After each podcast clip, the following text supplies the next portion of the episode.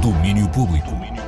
Olá, boa tarde. Eu sou a Mariana Oliveira. Este é o podcast com o resumo do dia do Domínio Público. Um aviso para começar a quem já tinha planos misturados para este fim de semana, porque o Festival Lisboa Mistura foi adiado eh, por causa das previsões meteorológicas que dão chuvas fortes para o fim de semana. A organização decide atrasar a edição deste ano do festival, que ia acontecer já a 9 e 10 nos jardins do Museu de Lisboa, Palácio Pimenta. Novas datas a anunciar em breve, garante a organização. E agora esta coisa insólita, só possível quando se juntam as circunstâncias, espetáculo ao vivo para milhares de pessoas e emoções à flor da pele e artista com bastantes dígitos na conta bancária. Num dos concertos que deu em Las Vegas no fim de semana passado, eh, o rapper Drake decidiu às tantas oferecer 50 mil dólares a um fã que foi ao concerto e levou um cartaz a dizer usei o dinheiro que ia gastar em mobília nos teus dois concertos. Vamos ouvir como foi.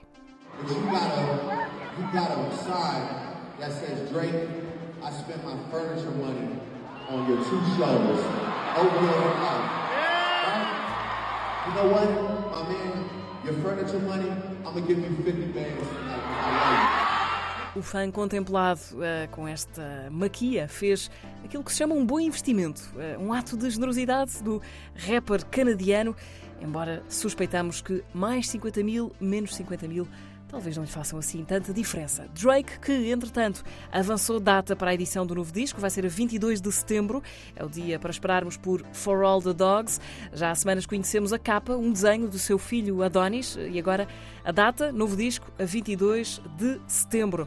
Drake continua a ser notícia, embora não diretamente, porque uh, aqui há tempos, se bem se lembram, saiu para o mundo uma misteriosa canção não autorizada que punha Drake e The Weeknd a fazer um dueto que nunca aconteceu, porque essa canção foi gerada por inteligência artificial.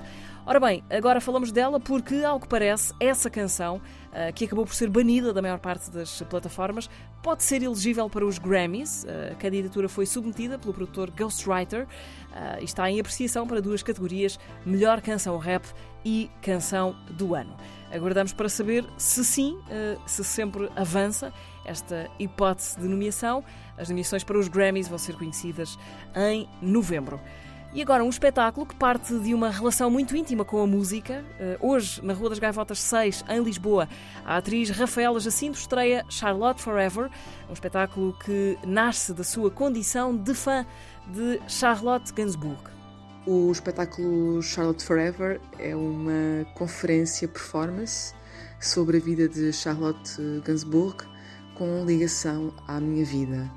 É um espetáculo que versa sobre as obras dela que mais marcaram, não só no cinema, mas também na música, sobretudo na música, onde eu também vou fazer algumas covers de algumas músicas dela, mas principalmente vai também buscar alguns temas problemáticos que foram lançados pelo pai, Serge Gainsbourg, ah, nomeadamente com a música Lemon Incest, Lemon Incest foi uma canção lançada em 1984.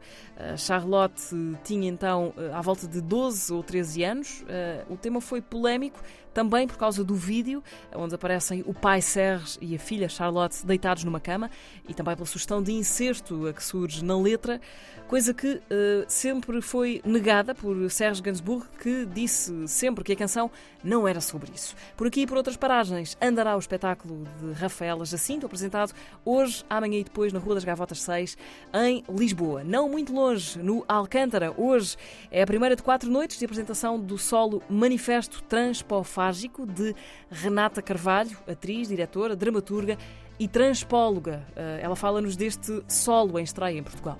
Manifesto Transpofágico narra a historicidade e a transestralidade do meu corpo travesti, apontando toda a construção social, patológica, carnavalesca, criminal, hipersexual e moral que permeia o imaginário do senso comum do que é ser uma travesti. De certa forma, eu fiquei grávida de mim mesma. Eu me parei.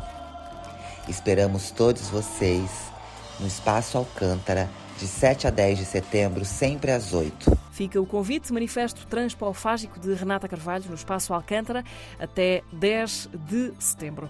E agora, novidades do BIST, Festival de Cinema da Europa Central e de Leste. A Eslovénia vai ser o país em foco nesta edição, isso já sabíamos. Hoje o festival anuncia o programa especial Doc Nomads Short Stories, criado em parceria com o programa de mestrados Doc Nomads. A Doc Nomads Short Stories é uma amostra de quatro curtas-metragens produzidas no contexto de Doc Nomads, um mestrado gerido por universidades de três países, Portugal, Bélgica e Hungria, que nos parece ser um bom exemplo de colaboração entre os países de diferentes pontos da Europa. É.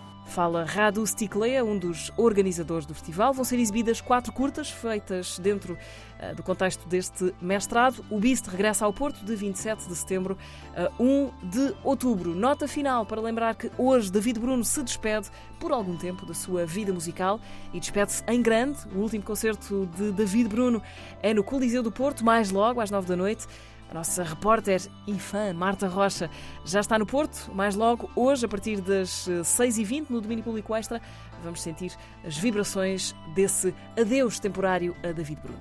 O Domínio Público Podcast despede-se por agora. Regressamos amanhã em FM a partir das 11 da manhã. Até lá. Domínio Público.